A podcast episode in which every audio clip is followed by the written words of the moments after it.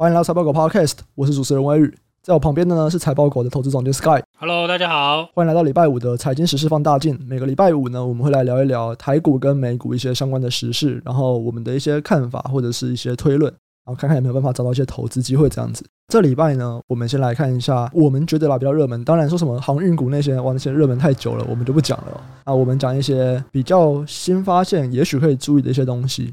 第一个就是隐形眼镜。其实隐形眼镜在去年吧，或者是今年年初一二月那个时候，就蛮多人提到了。因为那个时候疫情在国外已经稍稍受到控制，晶华光学那时候的法说会就一直有提到，在日本那边的隐形眼镜市场感觉起来是有在复苏的。我们现在讲的隐形眼镜三雄，像六四九一的金硕，今年到现在已经涨了二点五倍了；八四零六金可涨七十五趴，金华视阳是新贵的视阳，或者是亨泰光。这几档涨幅也都还不错，这样子。年初的时候，台湾还没有比较严重的疫情嘛？那现在台湾已经受到一些比较严重的疫情了，这会对隐形眼镜这个产业有什么影响吗？就这几家公司啦，除了亨泰光以外，我看台湾的市占率应该都，我记得都不高啊。相比之下，因为过去的隐形眼镜是水胶嘛，水胶大家会买的牌子应该就那几个吧，江森、江森嘛，博士伦啊，顶多买个什么帝康吧、视康这种的。国外的牌子占的比较多啦，以台湾来看，那这些公司多数都是以代工为主，还有一家叫优比康吗？还是什么，也是在新贵。其实台湾做隐形眼镜的非常多，都是以代工为主啦。目前他们就是一个很典型的外销公司就对了。所以你是外销公司，你一定是看当地的状况，不是看台湾的状况嘛？台湾受到疫情影响，其实影响的是他们的生产的状况，其实不是影响他们订单状况。里面可能就只有金可是比较以中国的自有品牌为主吧。其他的多数都是以代工为主了。如果以隐形眼镜来看的话，亨泰光是矫正型的隐形眼镜，又跟一般常戴型的隐形眼镜不太一样。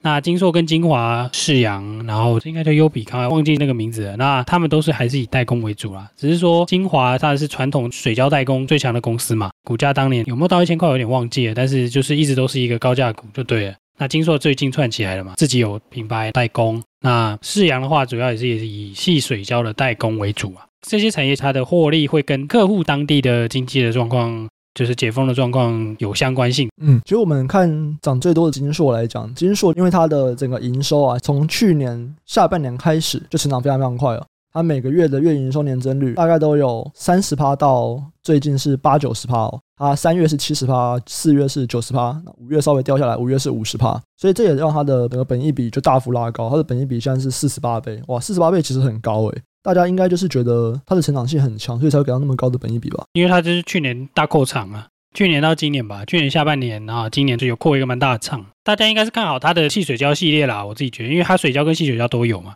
他在台湾也有一些直营的门市，其实蛮常看到捷运站里面还蛮多的，等于是两边都有布局吧。又是一个集团的子公司嘛，合作集团的嘛。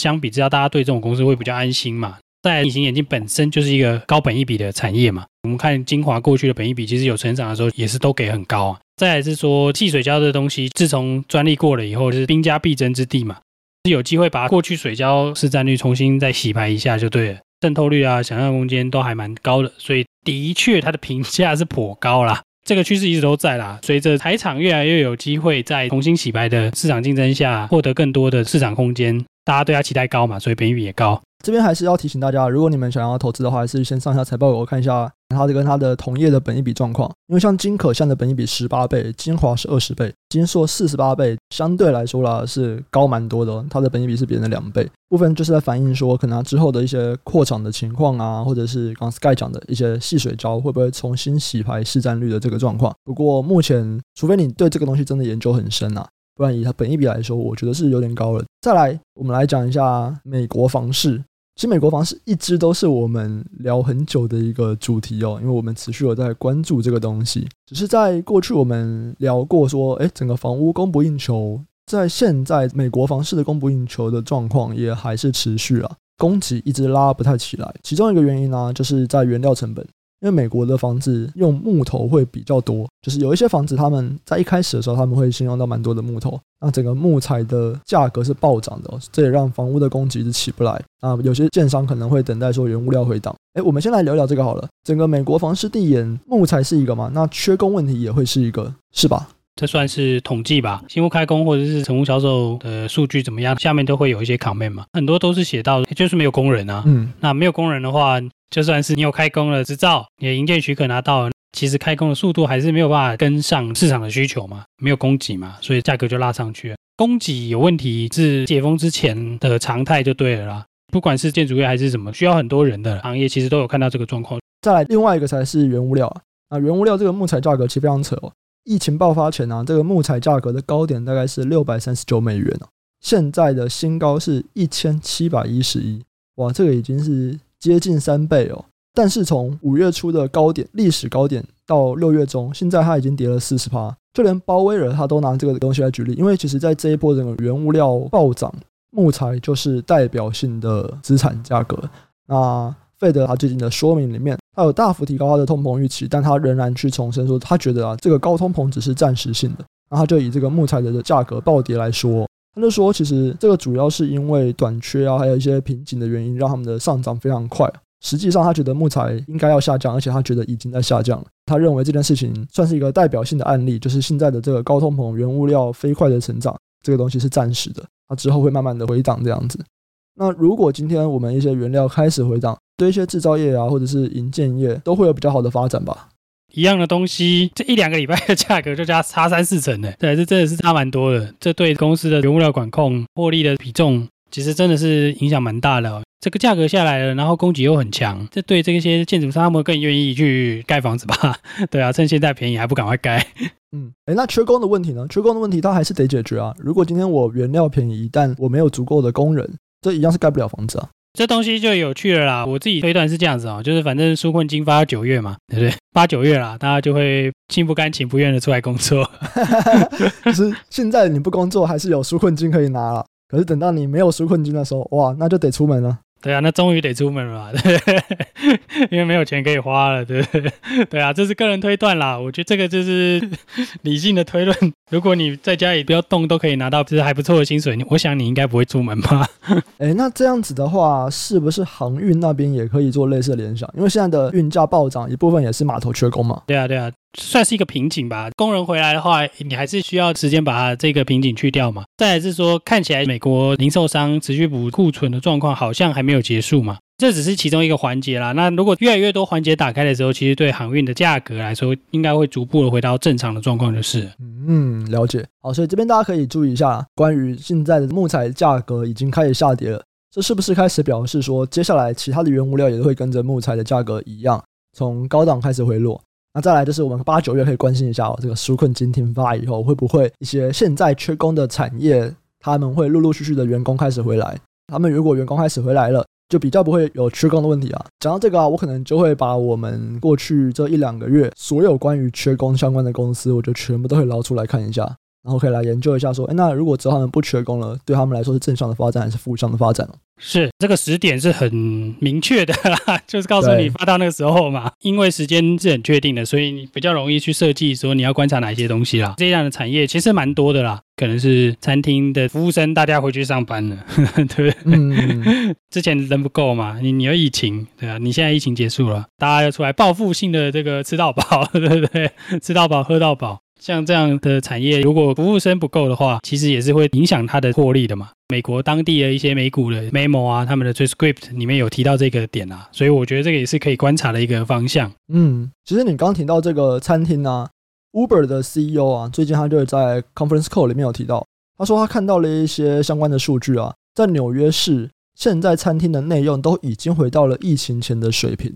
那另外一间也是，就是那个墨西哥卷饼嘛，Chipotle，他们的 CFO 现在也说，现在的餐饮业者其实又要开始准备扩张了，因为大家都已经回来了嘛。然后他们的股东当然会希望说，诶，那像如果大家都回来了，是不是又要开始来重新成长？所以看起来在美国那边的餐饮业已经开始复苏了。American Express 他其实也有提到，他发现说，现在在餐厅部分其实已经回来的差不多，那旅游的部分国内其实也回来的差不多了，只是在国际目前还没有开始回来这样子。他觉得现在的国际这种消费跟娱乐啊，现在美国大概已经回来差不多九十趴了，就整个国际大概只有四十趴左右。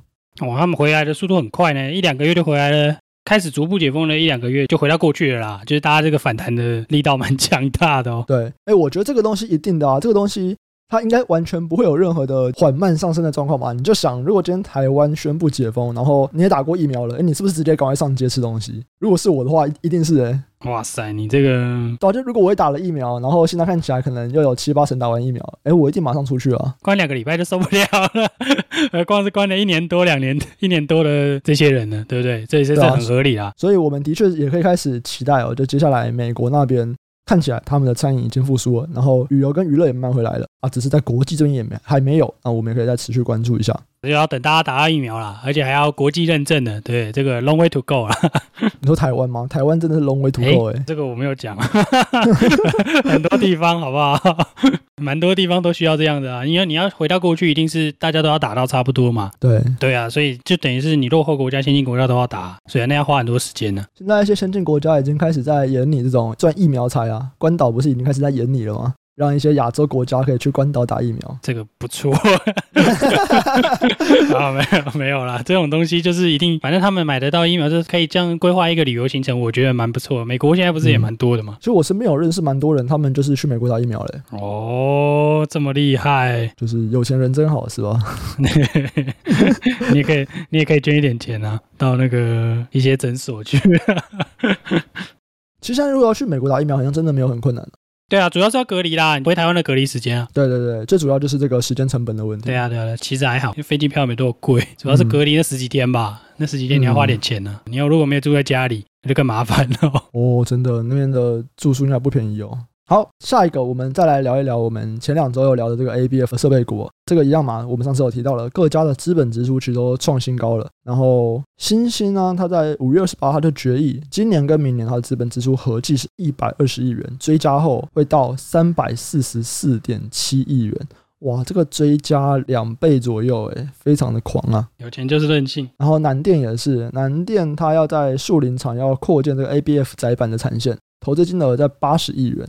然后预计是二零二三年第一季会加入贡献，所以就像我们上次提到的嘛，ABF 的扩厂大概就是在一年半到两年了。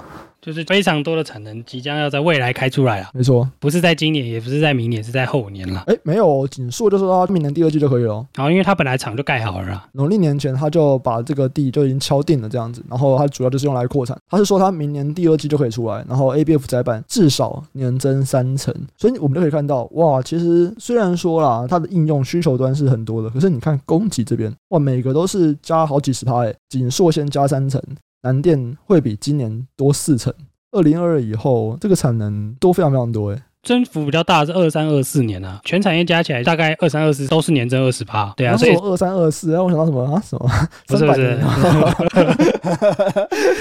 你跟我讲三百年以后干嘛？你看长期我们都死了，这个三百年我是应该是死了。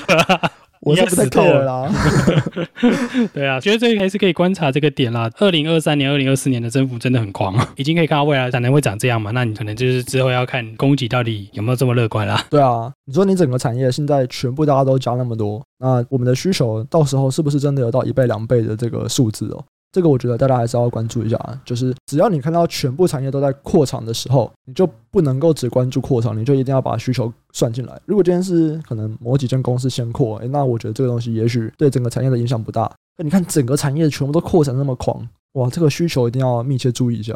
如果你要投资比较长期的话，对啊，不如先买一些卖铲子的啦。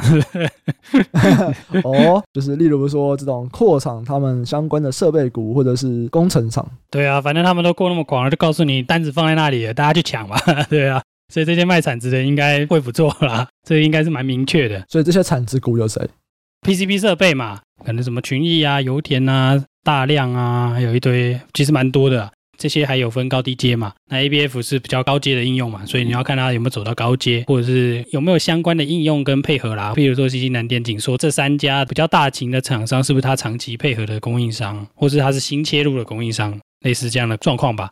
你才会买到好的铲子，嗯、卖铲子的公司就对。那这边就交给大家 Google 啦，我们就不泄露太多了，这样子，等大家可以去 Google 一下铲子股这样子。那下一个，我们来聊一聊电子支付。电子支付我们之前也有提过嘛，对不对？我们之前是不是也有提过绿界？财报狗现在网站 blog 上面有一篇在讲电商的文章啊，大家有兴趣可以去看一下。我们目前是看到美国电商，哇，这非常非常强啊！美国电商二零二一年目前呢、啊，第一季它的零售金额年增是十三趴，这是从他们从一九九三年统计以来史上最高的年增率哦。这个当然就是关于他们疫情现在已经开始逐步的解封了嘛，所以整个零售就非常非常强。可是以前、啊，我们可能会想说，哎，你解封以后是不是电商的比例就会掉下来？因为我们其实有在去年的第一季、第二季有看到，那个时候电商占整个零售的比例大幅拉高。解封之后，等到人们开始外出以后，这个比例又掉下来了，因为线下的金额又开始拉高。现在二零二一年第一季啊，的确它的比例稍微掉下来啊。它二零二一年第一季线上电商占整个零售金额的比例大概是十九趴多，那前两季都是超过二十趴。可是，就算这样子哦，线下还是在拉动整个零售成长。我们刚刚讲嘛，第一季零售成长是十三趴，那线上啊，它的成长是四十七趴，线下成长是八趴。所以我们可以知道说，哎，你就算解封以后，其实整个线上电商它还是属于一个高成长的状态，它不会因为解封了，我是不是成长率就掉下来？没有哎，解封以后大家还是很狂，还是线上成长，年增率还是四十七趴。感觉这个回不去了啦，就算会下来，比重会下来的幅度也不会太大了。这个的确是差很多诶，因为这是疫情前两倍，疫情前大概是十趴、十一趴左右，疫情期间超过二十趴，那现在慢慢掉下来，可是就以第一季来看，也还是有十九趴，哇，整个电商成长超快。是啊，而且我记得是中国最高嘛，中国好像有三成多，快四成哦，就是我觉得上限还是蛮远的，就是还有蛮多这种空间还可以继续成长。那我觉得数位化是必然的吧，只是说疫情是加速了这个进程啦，原本可能年增 ten percent，渗透率可能是慢慢上。那突然一个疫情就是加速上嘛，还是会回头，只是回头的速度不会像过往一样，就是不会回到原点啦，就是还是会持续成长，只是说我相信第二季可能就会慢蛮多，因为大家都急着出去玩嘛。虽然说是慢蛮多，但这个趋势还是往上走就对了。就是电子商务就是占零售的总额，就是所谓的电商渗透率，还是应该是会有蛮高几率继续往上走了。对，那这边是关于美国嘛？Sky 他觉得说，哎，第二季看起来可能年增率会放缓，因为大家都开始往外跑。台湾就是另外一回事喽。台湾我们第二季才开始乖乖待在家。所以，像我们之前提的六七六三绿界这间新贵公司哦，它的股价哇，现在已经昨天破一千，今天到一千一了，最高到了一千一，还是很扯。我们讲的时候应该才八百多块。对啊，而且我们最早看到它的时候才四百块。对，我气死了，真的。哎呀，有一些白花花的银子没有赚到，真的。我们在一开始就我们知道它业绩很好的那个时候，哇，那个时候才四百多块。然后那时候我就觉得有点贵，哎，结果我们后来讲是八百块，现在已经到一千一啦。对啊，这世事的变化真的是很迅速，哦，就几个礼拜而已，几个月而已哦，几个月几个礼拜啊，对不对？对。然后他的母公司三六八七的 Oh My God，今天也是涨停一百零一块，哇，这个也是哎，过去两个月它从四十块涨到一百零一块，涨了两倍多啊，真的是拜疫情所赐啦。去年其实如果去抓这个整体网络购物，还是成长不少哎，只是说因为去年封住的情况其实没有今年这么凶嘛。去年没有升三级嘛，顶多就是大家害怕这三四月，然后不太能出去，就是出去的次数变少，但没有像现在这样，就是你出去也要被管制。所以去年都能成长，因为去年在那个状况下，其实已经加速蛮多线下的零售转到线上去，就把一部分的这个线下的零售的份额拿去给线上了嘛。那今年看起来 成长的这种幅度应该会比去年大了。其实从美国例子也可以看到啊，封城啊，躲在家里的时间越长啊，其实对电商的销售真的是都是强烈的正相关的。所以这些涨上来，其实有点是复制美国的考古题啦。对啊，嗯、只是考的是美国的，这次考英文就是了。没错没错。哎，我刚刚说那个 Oh my God 涨两倍多，哎，不好意思，这个我数学不好啊。其实它四十块涨到一百块是涨一点五倍，好不好？因为我是直接。一一百除以四十，好，没有，是一点五倍。那这边的确是个考古题，财报狗为什么要做美股，或者是为什么我们开始会讲更多的美股的东西，就是因为以目前这两年的经验来看，你去研究美股真的是更容易帮助你投资台股，因为就像刚刚说的嘛。你现在台股这个疫情它的影响是什么？那我们就研究一下，那美国那边是怎么样？当然啊，我们要去了解一下背后的原因，它可能是什么？那台湾适不适用？不过目前看起来，哎，大部分其实都可以适用。那这个的确就是会对你的投资布局上面会非常有帮助哦。互有先后啦，有的时候是台股比较快，有的是美股比较快嘛，可以在两边找机会吧。机会越多越好嘛。没错，对。那像我们之前在台股美股提款机里面，小郑有讲到嘛，在记忆体这个产业，哎，其实台股就是领先美股的。所以就是互有先后嘛，互有领先。我们这个东西就是，如果大家可以研究的很透彻的话，诶，对于你的布局什么的都会非常有帮助。比方说，你想要研究记忆体产业，然后你想要知道记忆体产业的比较好的布局时间点是什么，我们要怎么样知道它接下来的营收会不错？诶，赶快去听小陈那一集好不好？他全部都有讲关于要怎么样去看美国那边的记忆体产业啊，美光啊，它的布局的时间点是什么？那什么时候可以买，什么时候可以卖，有没有什么领先指标？哎，小郑在里面都有讲，讲蛮多的。哦，新来的啦，真的。那最后就到了我们 Q&A 的环节啊。刘立行有提到说，哎，恭喜我们的这个收听次数突破一百万。那想要听一听我们对企业转型，尤其是整并跟本业没有关的公司，对股价会有什么看法？例如说五三二一的友全啊，六一六五的浪凡。企业转型就比较好听啦，就我通常不愿意用这么好听的名词啊。这两家都是借壳哦。这个我略懂，以前有在这个产业当过财务顾问。如果你要看这个公司的话，我建议你首先第一个就是它财务报表过去的你都不能参考，因为这些公司它过去没有财报嘛，它真正的主体是新并进来的公司嘛，所以你应该最要去关注的是它新并进来的公司的状况是怎么样啊？新并进来的事业体，它整个事业到底是长得什么样子？我们举个例子好了，像浪凡并进来那个是浪 Life 嘛。你想要了解，你不应该是了解过去浪凡在搞什么鬼。过去浪凡我记得是 BGB 厂吧，现在就变成是线上直播，所以你应该要去了解一期在做什么，你才会多多少少了解浪凡的状况是怎么样。那像有权可能是并了一个服饰电商嘛，那你可能就是要去看一下过去台湾的服饰电商的状况是怎么样。那这间公司它的服饰电商是走什么样的风格就对了。最后就是奉劝大家借壳还是要小心一点啦。借壳公司其实多数很多都是爆炸的，而且是很惨。那它只是灌进来一个 东西，然后但是灌进一个题材来吧，或是。灌进一些，就是你觉得好像哦，这个东西是最近的热门的产业，好像前景无限。那有蛮多其实都是炒股票啦，我只是说就是这样啊，对啊，所以我觉得大家还是要慎选这种类型的公司，是高难度的，我必须想，大家要小心啊。对，大家还是要看一下，如果只是单纯的我去并购一个业外，跟我是借壳，哎，这是完全是两码子事情啊。那如果是借壳的话，你当然就是过去的财报你就已经没有太大的参考价值了，你就是要去看说它新并来进来的这个主体是什么。那通常你新并进来的主体，你也比较难知道过去的资料，那可能就只能够从同业里面的状况去看一下。对啊，除非你就是有认识啊、人脉啦，对不对？或者是你在里面工作啊，你要知道比别人多啦。这种外面通常找不到资料的。好，下一个徐阳是徐阳吗？还是许阳？他说听财报狗创办人们分享选股方式，大多是从产业分析下手。请问有推荐的书籍或分析时会用到的网站？谢谢。哎，我们两个都不是财报狗创办人，这个问题我们应该回答吗？啊，应该还是可以稍微讲一下啦。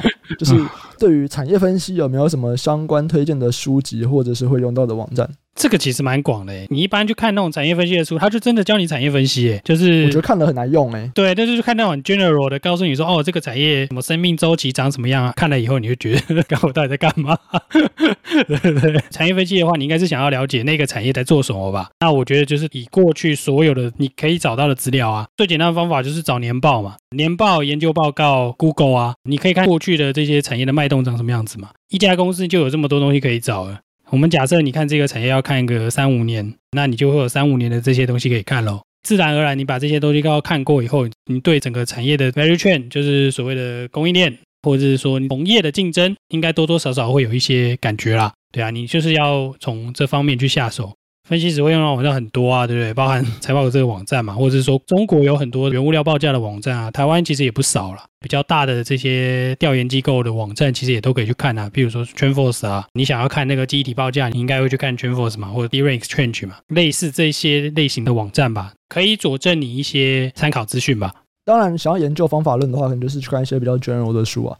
那如果今天我们想要真的更了解一个特定产业的话，当然就是把整个产业链全部抓出来嘛，了解一下说这个产业链每一个环节大概有哪些公司，上游有谁，中游有谁，下游有谁，分别在做什么。抓出来有谁以后，我们再去看他们的年报。所以其实真的很长的时候，就是用财报狗网站，我们用那个比较功能嘛，就同产业的公司全部拿进来比一比，比一下说那上游的代表、中游的代表、下游的代表，他们在获利状况啊，在资产负债表的状况，他们又有哪些代表的特性？上游的毛利率会不会比较低啊？然后可能毛利率高的在哪一段，ROE 高的在哪一段？通常就是用这种方法去做产业分析。然后当然你我们也可以去比一下他们的营收年增率嘛，看一下他们的领先落后大概是由谁带动这样子。好，那以上大概就是我们今天的内容。那我们这集就到这边，我们下次再见，拜拜，拜拜。